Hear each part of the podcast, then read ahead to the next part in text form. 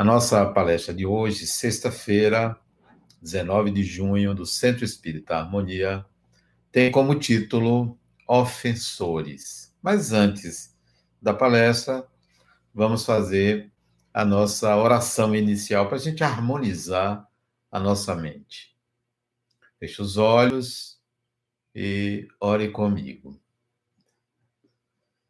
Amigo e mestre Jesus, aqui estamos mais uma vez aprendendo, levando a doutrina espírita às mentes e corações com o intuito de todos aprendermos. Que os amigos espirituais estejam presentes em nossa casa, que consigamos dar a cabo do recado desejado. Que a tua paz esteja assente em nossos corações. Bom, a nossa palestra de hoje, Ofensores, ela é, foi extraído o título de uma mensagem do Espírito Maria Dolores, psicografia de Francisco Cândido Xavier. Tem um livro com esse título, Maria Dolores, e tem várias poesias. Uma das poesias se chama Ofensores. E eu quero ler para vocês a poesia. É um primor a poesia Ofensores. Fantástica a forma como a poetisa Maria Dolores, desencarnada, ela consegue passar para o papel uma musicalidade falando de ofensas, falando de perdão, falando de compreensão. A poesia está nesse livro é, Maria Dolores, e, é, se eu não me engano, no capítulo 40 do livro. Olha o que diz a poesia, Ofensores. À frente do dia a dia, não ouvides, alma boa, se alguém te fere, perdoa, nas lutas que vêm e vão. Então, essa primeira estrofe ela diz: no dia a dia, não se esqueça, alma boa, se referindo a você, não se esqueça, não ouvides, não se esqueça. Se alguém te fere, perdoa, nas lutas que vêm e vão. Ela continua na segunda estrofe. Resguarda-te em paz no mundo. Ofensa, às vezes, na vida, vem da lágrima escondida sob a forma de agressão. Olha que coisa fantástica que ela escreve. É como se ela dissesse: o agressor é alguém que sofre. Só que no momento da agressão você pensa que você é a única vítima. Mas, às vezes, aquele agressor tem uma ferida própria e que descarrega desta forma. Tenta se aliviar, de uma forma inadequada. Por isso que ela diz: fique em paz. Às vezes a ofensa vem de uma lágrima escondida, quer dizer, de alguém que não chorou e vai descarregar em outra pessoa, que é você. Então, fique em paz. E entenda que a lágrima do outro vem de uma ferida lá não curada. Terceira estrofe. Nas áreas do pensamento, sem queixas e sem consultas, existem dores ocultas, estradas que ninguém vê. Então, no pensamento, na nossa mente, que a gente não faz, não se queixa, não consulta ninguém, tem dores que são ocultas em estradas que ninguém vê.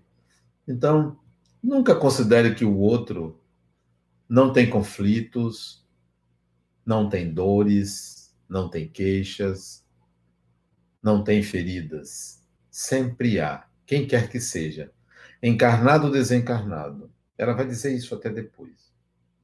Continuando. Vemos certos ofensores que espalham pedras em bando, trazendo o peito sangrando, só eles sabem por quê. Então, os ofensores que saem atirando em todo mundo, agredindo todo mundo, têm lá o peito sangrando. Tem lá suas dores e a gente não sabe por quê. Toda pessoa arrogante, prepotente, guarda dentro dela uma inferioridade, uma ferida que não conseguiu ser curada e porque não conseguiu sai atirando nas pessoas. Esta arrogância vem desta ferida que sangra lá dentro no peito e ninguém vê. Isso é que Maria Dolores diz. Esse carrega, ela vai são estrofes curtas de quatro linhas pequenas. Esse carrega consigo enfermidade obscura. Outro guarda a desventura de uma afeição infeliz. Ela aí toca numa questão delicada da agressão. Muitos que agridem são infelizes porque não têm afetos, carecem de afetos, têm uma instabilidade amorosa, afetiva, e aí agridem. São carentes e não percebem que é a sua carência que gera a agressão enfermidade obscura, quer dizer, alguns têm uma doença, sabe que tem uma doença e se tornam pessoas amargas e aí agridem. Outra estrofe. Outro deseja esquecer a rebeldia tenaz, mas já não sabe o que faz e nem pondera o que diz é como, ela, é como se ela estivesse dizendo para você: ó, oh, tem gente inconsequente, fala muita bobagem, sai atirando para tudo quanto é lado, não sabe mais o que diz, não tem filtro, não tem desconfiômetro, para que você entenda, às vezes, o agressor. Porque importa a você entender o agressor. Não importa a você vingar-se do agressor, mas sim você entender. Porque se você não entender o agressor, você não vai se entender. Então é isso que ela diz. Não sabe o que faz, não sabe o que diz, é um inconsequente, é alguém, portanto que não se conhece, não tem filtro, entende? Depois ela vem. A outro surge em doce face. É uma doçura, pessoa, é doce face por vezes é quem você mais ama. Traz por dentro o peito em chamas, embora disfarce a dor.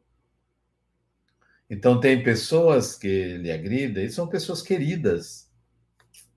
Pessoa que você ama, no entanto, lhe agride, diz coisas que não mede as consequências. Cabe a você Entender que a pessoa traz no peito, o peito em chamas, embora disfarce a sua dor. A pessoa tenta disfarçar a dor. Compreenda. Mais uma estrofe. A pessoa que te agride é sempre, quando reponte, deserto pedindo fonte, angústia esmolando amor.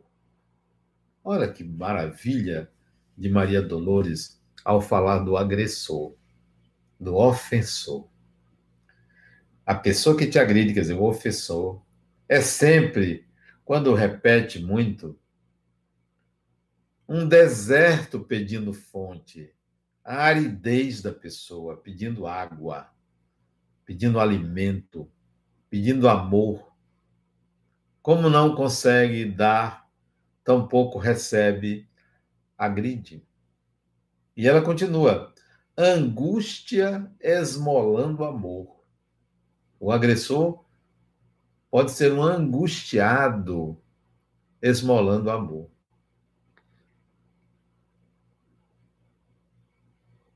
Também nós, outra estrofe, também nós, além do mundo, então ela está falando dos espíritos desencarnados, também nós, além do mundo, buscando as luzes supremas, atravessamos problemas, exames de amor e paz. Ela está dizendo a você: desencarnar não é santificar. Mandar mensagens bonitas não significa que não tem problemas. Somos seres humanos, encarnados e desencarnados. Todos temos conflitos. Ela está querendo dizer também que você deve olhar para o desencarnado, chamado de obsessor, e ter compaixão. Não é ter medo, nem pedir para afastar. É alguém doente que precisa de ajuda. É alguém como eu, como você, que desencarnar, ao desencarnar, pode trazer os mesmos problemas, os mesmos problemas. É olhar com compaixão o agressor. Diga, pense assim: tá você agredindo alguém e até você acha que é merecido, e pode ser merecido. Mas o que é pior, ser agressor ou ser o agredido? Sinceramente, quando a gente agride, a gente fica pesado, preocupado, porque foi você que machucou. E quando a gente é machucado, às vezes a gente, poxa, ainda bem que não foi eu que fiz isso, porque eu não gostaria, como não estou gostando, que façam isso comigo. É isto que ela diz aqui, com a sabedoria de uma poetisa. Por último, a última estrofe são. A poesia tem uma, duas, três, quatro, cinco, seis, sete, oito, nove, dez estrofes. É um decassílabo, sei lá. Tem um nome isso. Tem um nome, eu não sou poeta. Olha o que ela diz por último. Quatro frasezinhas curtas.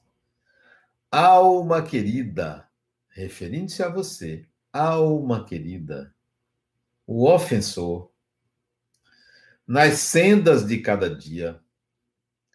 É um teste que Deus te envia para saber como estás. Olha que primor de sabedoria de Maria Dolores.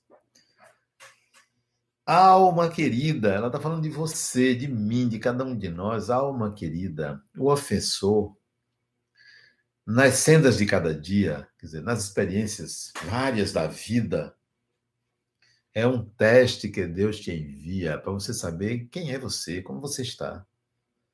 Então, quando acontecer uma experiência negativa de agressão a você, pense assim: a vida está dizendo a mim quem eu sou, como eu estou, o que se passa dentro de mim. Por isso que fora de mim vem a agressão. Alma querida, o ofensor nas sendas de cada dia é um teste que Deus te envia para saber como estás. Maria Dolores. Que sabedoria! Tire o ofensor do foco da sua intenção. Pegue o foco da sua intenção ao ser agredido e bote para Deus, porque foi Ele que mandou a experiência para você.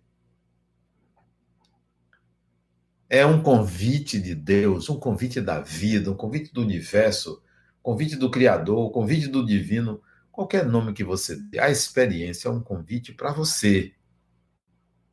Para você saber como é que você está. Porque se não vem esse tipo de experiência, você não sabe que dentro de você tem uma janela aberta, tem uma ferida aberta, tem algo ali a ser trabalhado, desconhecido, elaborado, é um convite de Deus ao espírito que você é. Não é a pessoa do dia a dia, não, é ao espírito. Toda experiência é um convite ao espírito, porque você é um espírito. Vou reler a última estrofe. Alma querida. Olha como ela trata a pessoa humana, o ser humano, a alma querida. Que doçura de Maria Dolores. Alma querida, o ofensor. Nas sendas de cada dia, quer dizer, no dia a dia, nas experiências humanas, é um teste que Deus te envia É um teste da vida para você, você saber como você está, o que se passa com você. É um termômetro, é para você. O ofensor é um infeliz, lembra? Deve carregar uma dor no peito, um problema afetivo, uma lágrima escondida que não saiu, uma frustração, uma doença. Isto é dele. Não transforme ele, ele na sua vítima. Não seja o ofensor. Volte-se para Deus e diga: vem cá, o que, que você quer dizer para mim com isto? O que, que eu tenho que aprender com Fulano me agredindo? O que eu tenho que aprender com Fulano que me passou para trás, que me roubou, que falou mal de mim? O que eu tenho que aprender? Essa é a questão da ofensa. É você levar para o campo pessoal, pessoal, você e Deus. Foi ofendido? É um diálogo com Deus, é um convite ao diálogo com o divino. Todo acidente, tudo aquilo que foge do seu controle, que acontece com você, é Deus querendo falar com você. Olha aí, a pandemia, um ser minúsculo, biológico, é a forma como o divino quis dialogar ou quer dialogar com o ser humano. Todo o mundo, toda a terra preocupada, colocando suas tensões para fora, suas angústias para fora, suas ansiedades para fora, seus medos para fora. É Deus falando com você. É Ele falando com você. Não é um problema do governo A, do governo B. Não é um problema político, não é um problema médico. Torna-se um problema médico, sanitário. Antes, é um diálogo de Deus com você, para você saber como é que você está. Deus fez uma intervenção para você saber como você está. Ó, é um teste que Deus te envia para saber como estás. Essa é a questão. Qual é a sua dor? Qual é a sua ferida interna? Porque quando você descobrir, você não vai mais querer tra transferir para as pessoas, agredir as pessoas, jogar para o outro o que é seu. Nós somos espíritos imortais. Nós somos espíritos imortais. Você é um espírito imortal. Interessa a você sair desse lugar de ofensor, porque esse lugar é um lugar indesejável, ruim, inadequado. Não queira ser ofensor. Isso denuncia seu nível de evolução. Denuncia como você está sendo ofensor. Sendo vítima, denuncia como você está. Nenhuma coisa, nem outra. Se alguém lhe agride, não se torne vítima. Saia da posição de vítima e pense a si mesmo: eu estou dialogando com Deus. É uma conversa do divino comigo. Tudo, absolutamente tudo que sai do seu controle é um diálogo com Deus. Aconteceu um acidente, furou o pneu do carro, diálogo com Deus. Teve uma perda amorosa, diálogo com Deus. Teve uma perda financeira, diálogo com Deus. Tudo que fugir do seu controle é o divino atuando para estabelecer a harmonia interior a gente olha para o mundo, para a terra, para a sociedade, e vê um caos. Né?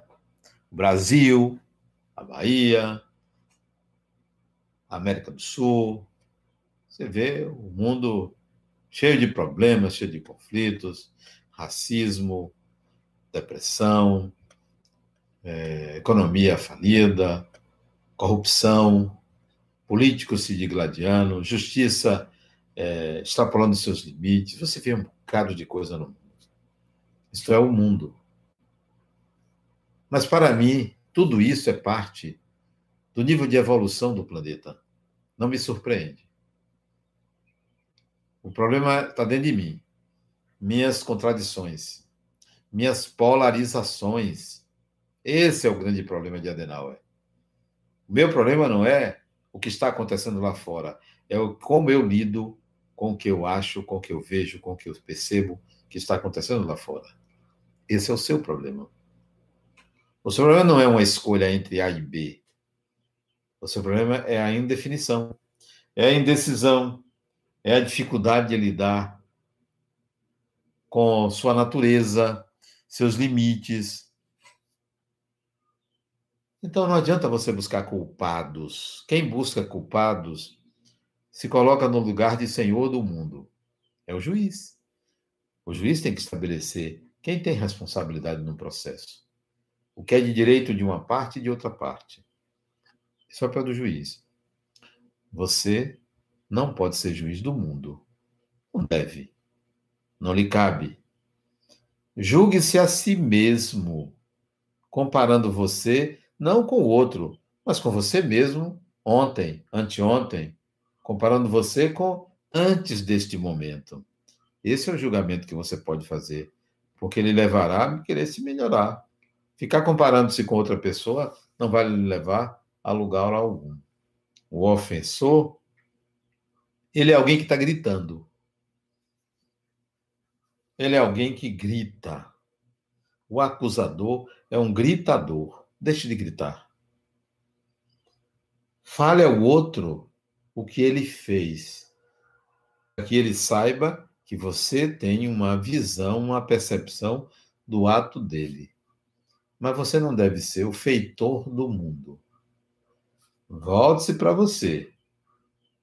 Quando você olhar um agressor, alguém agredindo alguém, é claro que você deve defender a vítima contra a falta de limites do agressor, contra os excessos do agressor, é claro, mas não se esqueça, não coloque o outro como vítima. O outro também deve aprender com a experiência, porque é um recado, lembre-se, do divino para aquele indivíduo. Ampare a vítima, coloque para a vítima, não adianta você se vingar. Tendo ou não razão, você precisa aprender para que, para que a experiência se dá com você. Não é porque aquele indivíduo fez isso com você, não. É para que a experiência se dá com você, aparece na sua vida, tem um propósito, tudo tem um propósito. Para quê? Sempre para quê? Para que o Covid-19 para a humanidade? Penso eu que o recado de Deus para a humanidade é: vocês precisam se conhecer mais. Vocês precisam apurar, aprimorar a medicina vocês precisam cuidar melhor das pessoas. Vocês precisam desestressar. Acho que o recado é mais ou menos por aí. O recado não é vocês estão errados. Não é este. Não. Não coloque um Deus julgador e punitivo. Todos que fizeram isso, achar que isso é uma punição divina, são aqueles mesmos que se ap apresentam como salvadores, querendo poder sobre aqueles que estão er supostamente errados. Não, não existe castigo divino. Não existe. Isso é medieval, é pré-medieval. Isso é de milênios que as religiões tratam o Deus como ser que regula e pune os que não lhe seguem. Não, isso, isso já não pertence mais à nossa humanidade ao nível de evolução em que o espírito se encontra. Não precisamos ser punidos, castigados por um Deus vingativo. Você é um espírito imortal e a imortalidade não é uma conquista, é um presente. Se o Criador nos deu a imortalidade, também nos deu a ignorância. Eu não posso ser punido por sou ignorante. Não posso.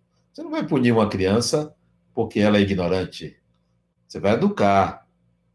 Você vai oferecer meios daquela criança aprender e não punir. É ignorante. Declare-se ignorante ante atitudes inadequadas que você teve. Se se declara ignorante, entenda que o agressor também é ignorante. Não impute a ele a responsabilidade por lhe aliviar. Quer se aliviar da raiva, do desejo de é, se vingar? Quer mudar isso? Converse com Deus. Pergunta a ele, para que se fez isso comigo? Para que você permitiu que isso acontecesse? Aí Maria Dolores vai dizer, para você saber como você está. Deus vai dizer assim para você, é para você saber quem é você.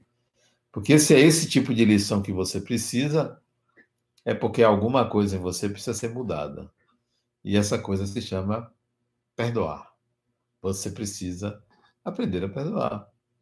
O convite que a agressão faz é para aprendermos a perdoar. Num sentido mais amplo, é para a gente aprender a amar. Só que a gente pensa que amar é um decreto. Você tem que amar. Não, nós não temos que amar. Ninguém é obrigado a amar ninguém. Ninguém é obrigado a amar ninguém. Nós precisamos aprender a amar, desenvolver esta capacidade. Desenvolver. E a gente só aprende a amar se a gente aprender a lidar com as emoções. Não é com o racional, não é com o pensamento, não é. Amor é sentimento. Amor não tem lógica. Ama-se porque se ama, não é uma coisa que você. Ah, eu quero amar essa porta, eu quero amar aquela pessoa. Não é. Não é um decreto. Nós precisamos aprender. E aprende-se é, trabalhando as emoções, relacionando-se.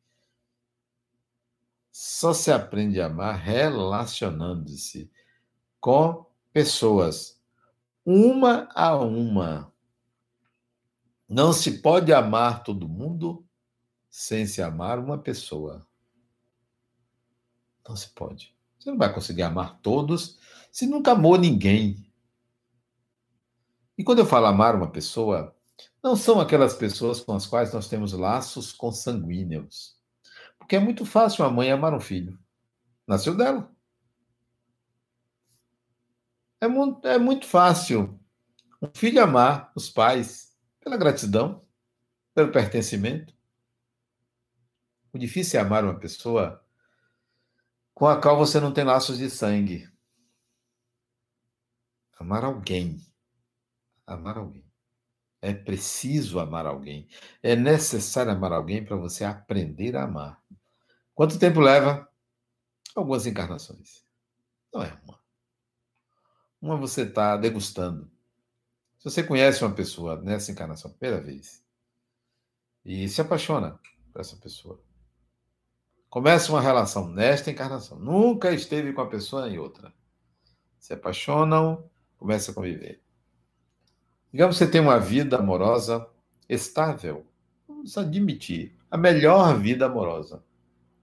Termina a encarnação, 80 anos, 100 anos com aquela pessoa. Que maravilha. Que amor para toda a vida.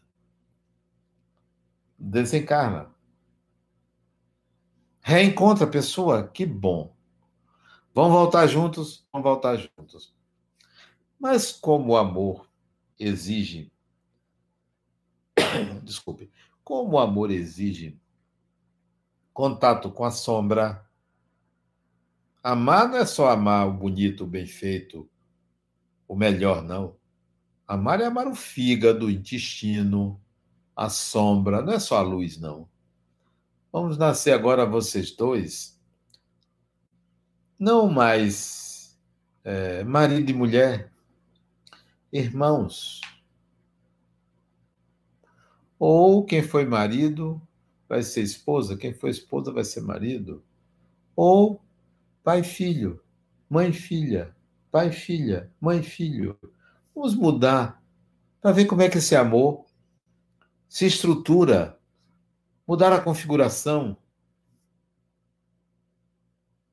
Aí a gente vai avaliar o que late deste sentimento chamado amor, porque enquanto eram marido e mulheres naquela encarnação, onde tudo eram flores, o apaixonamento, vamos ver como isso acontece. Aí você vai, uma nova encarnação, duas, três, quatro, cinco.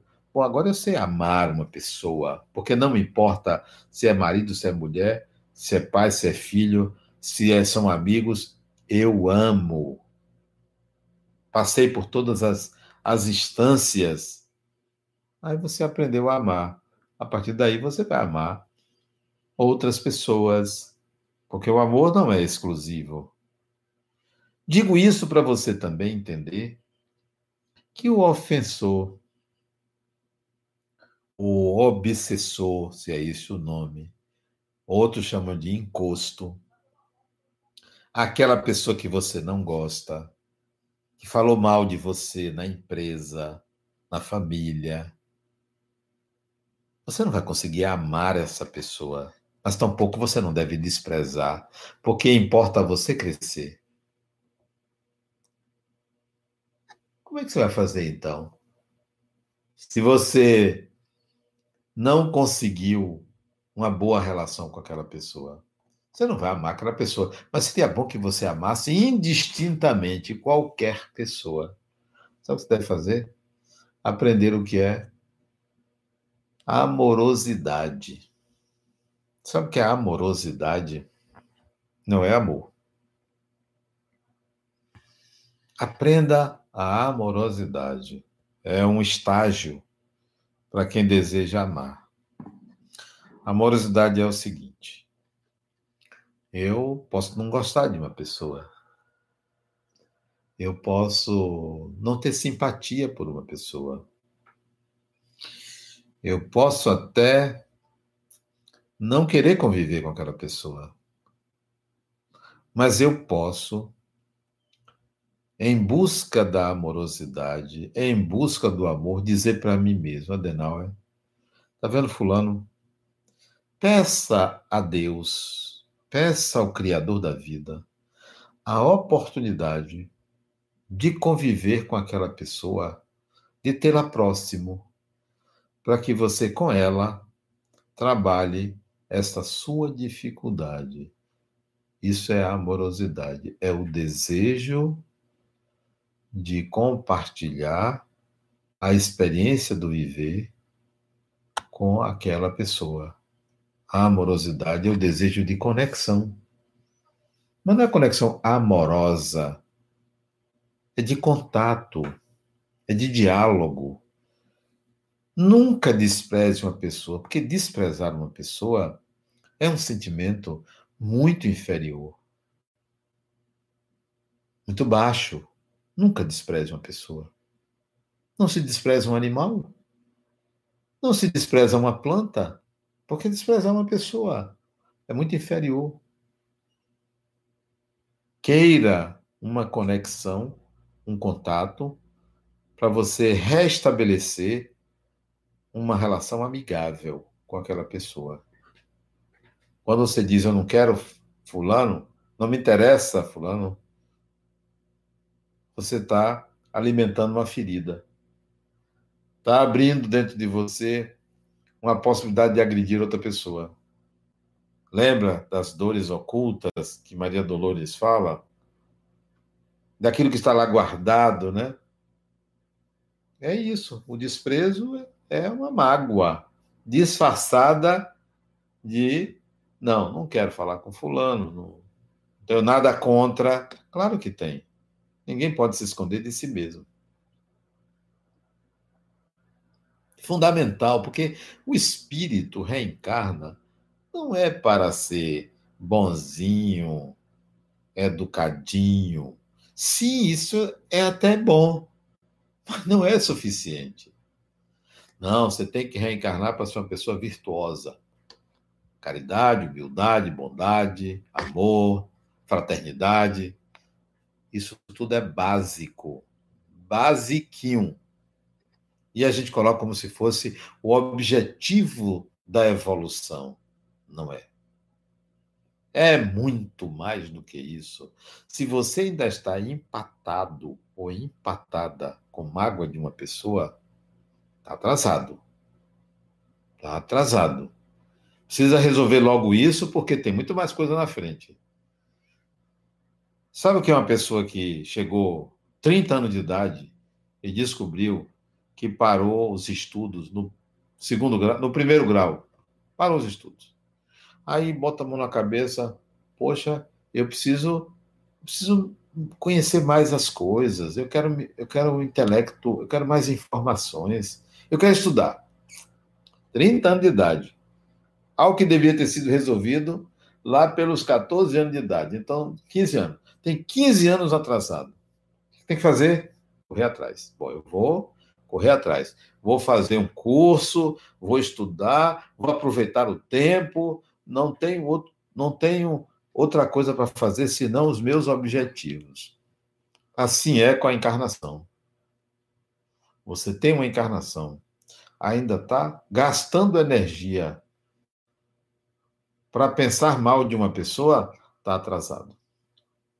Aí sabe o que Deus faz? Manda uma experiência para você saber o tamanho do seu atraso. Sintoniza o seu atraso com o atraso do agressor. Aí entra choque. Se você muda de posição, passa a ser o agressor, vem a vítima, vocês se encontram. Você vai ficar nessa eterna luta, em glória, sem sentido, perdendo tempo. Epa, acorde. Diga para você mesmo: nunca mais eu vou ter mágoa de uma pessoa, não quero ter. Incomoda. Olha que pessoa ruim eu sou, porque eu ainda tenho mágoa dos outros. Eu vou resolver isso de qualquer jeito. Vou resolver. Não tem mais sentido. Em pleno século XXI, você ainda se magoar porque uma pessoa falou mal de você. Falar mal dos outros é típico da evolução desse planeta. Não me incomoda. Pode falar o que quiser de mim, porque eu sei quem eu sou. Sabe por quê? Não é porque eu sou melhor, não. É porque eu sei das minhas fragilidades. E às vezes a pessoa tocou numa coisa, poxa, falando falou mal de mim, isso, né? Eu não sou isso. Mas o que, que ele enxergou em mim que eu não estou enxergando? Às vezes a pessoa atira no que viu e mata o que não viu. Ou mata o que viu, mas atirou no que não viu. Então, pegue a fala sobre você e reflita. No mínimo, sai para reflexão. Mas você disse, mas Adenal, como é que fica a minha reputação perante a sociedade? A sua reputação não lhe pertence porque ela é dada pela sociedade, então não é sua. Tenha dignidade. O que é seu é sua dignidade. Reputação é do meio. Ah, mas as pessoas me veem como uma pessoa maravilhosa. Isso é reputação da sociedade, porque ninguém sabe quem eu sou. Se você vive da reputação social, da imagem pública que você tem, da imagem que as pessoas têm de você, está atrasado. A minha imagem importante é que eu tenho de mim. Qual é a imagem que eu tenho de mim? É que eu sou um ser humano, vivendo a minha encarnação, tenho lá meus equívocos, minhas inabilidades, eu sei algumas, outras eu não sei. Estou aprendendo, estou crescendo, estou integrando habilidades. É isso que eu sou. Então não tem uma cobrança assim, olha, você tem que mostrar a todo mundo quem é você. Ah, tenho que mostrar. Eu não posso ser escravo de uma reputação. Eu ontem assisti uma cerimônia no tribunal aqui de Salvador, Tribunal Regional Eleitoral. Meu irmão é juiz federal, doutor Ave, uma pessoa que eu amo muito, meu irmão, irmão caçula. Sou mais velho que ele, ele tem que me obedecer. Ele foi. É, ele foi. Ele assumiu juiz titular do Tribunal Regional Eleitoral. Juiz federal titular. Assumiu. E ele fez um discurso belíssimo ontem. Belíssimo.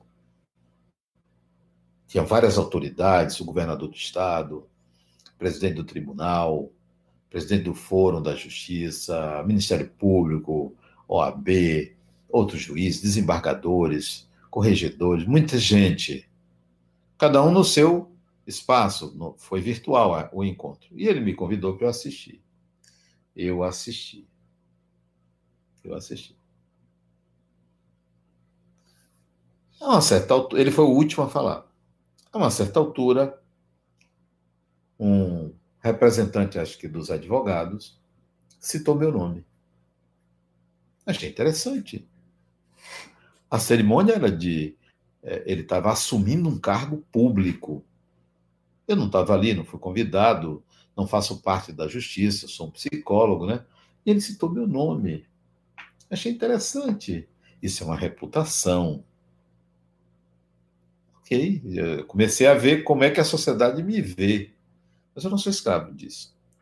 Aí passou, falou um, falou outro, até que veio o discurso final. Meu irmão fez o discurso. Ele começou agradecendo a nossos pais, né? meu pai, minha mãe, pai dele, a mãe dele. E eu comecei a me emocionar com a forma como ele começou a falar humildemente da família, de onde nós viemos, onde moramos, na Fazenda Grande do Retiro, éramos pobres, né? Muitos filhos tal. Citou meu nome, aí eu me emocionei mais ainda, porque me lembrou da infância, dos pais, da família. E isso publicamente. Ele citou uma mensagem psicografada, falou das figuras públicas espíritas que ele, entre elas eu, que ele admira.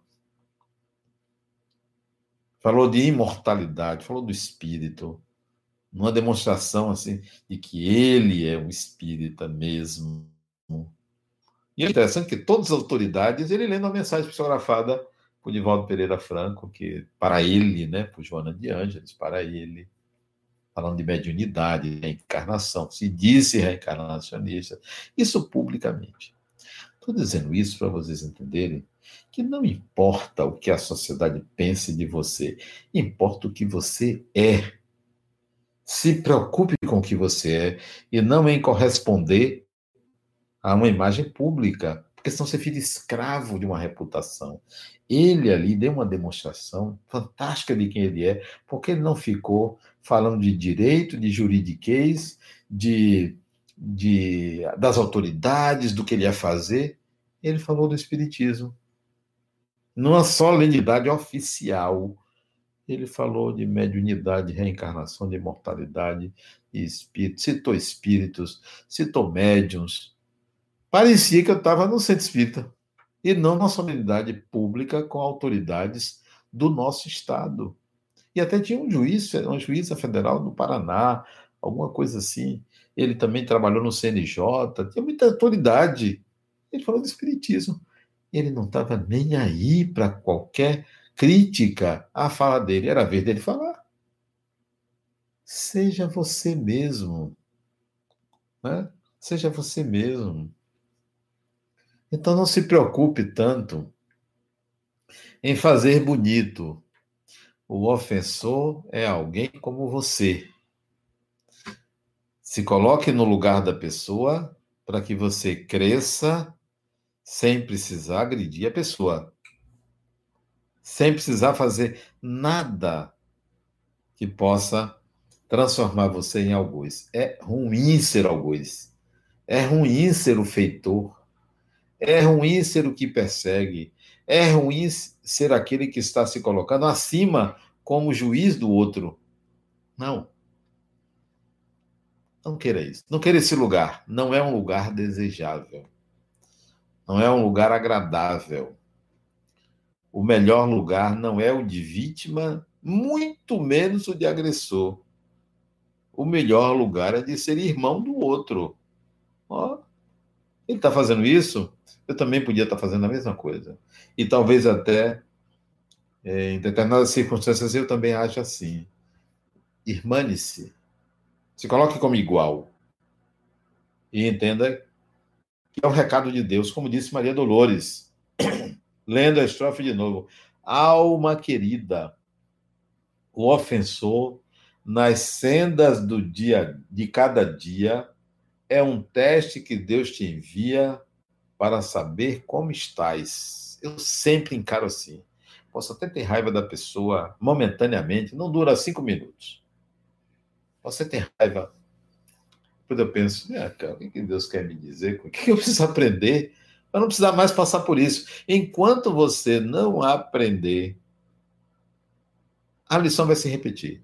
Lição repetida, não houve aprendizado. Ah, mas novamente eu passando por isso, é Deus dizendo: Ó, oh, você ainda não aprendeu, precisa aprender, precisa rever, revolver sua vida para saber onde é que está sua ferida. Por isso que acontece a agressão externa. O caos não está no mundo, o caos está dentro de você. O mundo é assim. Viver no mundo é assim. Quando você traz para você os seus, as suas contradições, aí você vai trabalhar suas contradições. Não é o mundo que está errado. Não é. O planeta vive circunstâncias típicas da evolução, do nível de evolução em que nos encontramos. Tá bom, tá lá. Vou fazer a minha parte, mas eu tenho que olhar Quais são os meus conflitos internos? O que é que se passa dentro de mim? Tenha compaixão pelo que lhe agride. Tenha compaixão pelo aquele que você chama de obsessor. Queira uma, um contato. Amorosidade. Lembre, ó, amorosidade. Eu não gosto de fulano, fulano me fez isso, mas eu, eu não quero perder o contato. Até mesmo Qualquer pessoa que você tenha um primeiro contato, não se arme, não se defenda, queira conhecer. Isso é amorosidade com o estranho. Queira conhecer. Não significa que você vai é, aberto, ingênuo, queira conhecer dentro dos seus limites e dentro dos limites do outro. Tem uma poesia de Maria Dolores, essa mesma poetisa, por Chico Xavier, que a poesia é mais ou menos assim. Ela diz: Alma irmã. Você vê que aqui ela usa alma querida. Na outra poesia ela chama Alma irmã. Não me condenes. Venho ofertar-te. Acho que é renovação. Aí tem toda uma poesia, no final diz: Sou tua dor. Alma irmã, não me condenes. Venho ofertar-te renovação e experiência, alguma coisa assim. Sou a tua dor. Então, não condene quando a coisa se passa em você e é você a vítima. Não condene ninguém é uma oferta de renovação e experiência. É uma oferta de transmutação, de transcendência.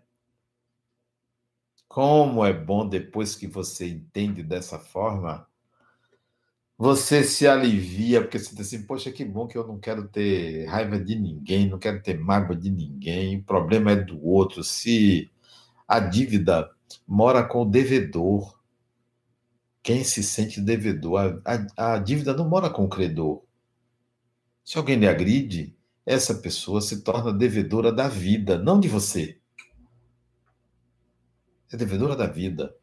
Seja credor da vida. Ao invés de estar gerando animosidades, gere harmonia, equilíbrio. Aí você se torna credor da vida, a vida lhe retribui. Mas se você está sempre na discórdia, sempre criticando, sempre apontando erros, a vida vai lhe chamar a atenção. Pense assim. Pense assim. Amorosidade. Ok? Nossa reunião, nossa palestra termina aqui. Então vamos fazer a nossa oração. Amigo e mestre Jesus, agradecemos a oportunidade de estarmos aqui, de aprendermos. Agradecemos aos amigos que fazem parte da nossa vida. Agradecemos até aqueles que não gostam de nós, porque nos educam. Se conosco, Senhor, que a tua paz esteja sempre em nossos corações.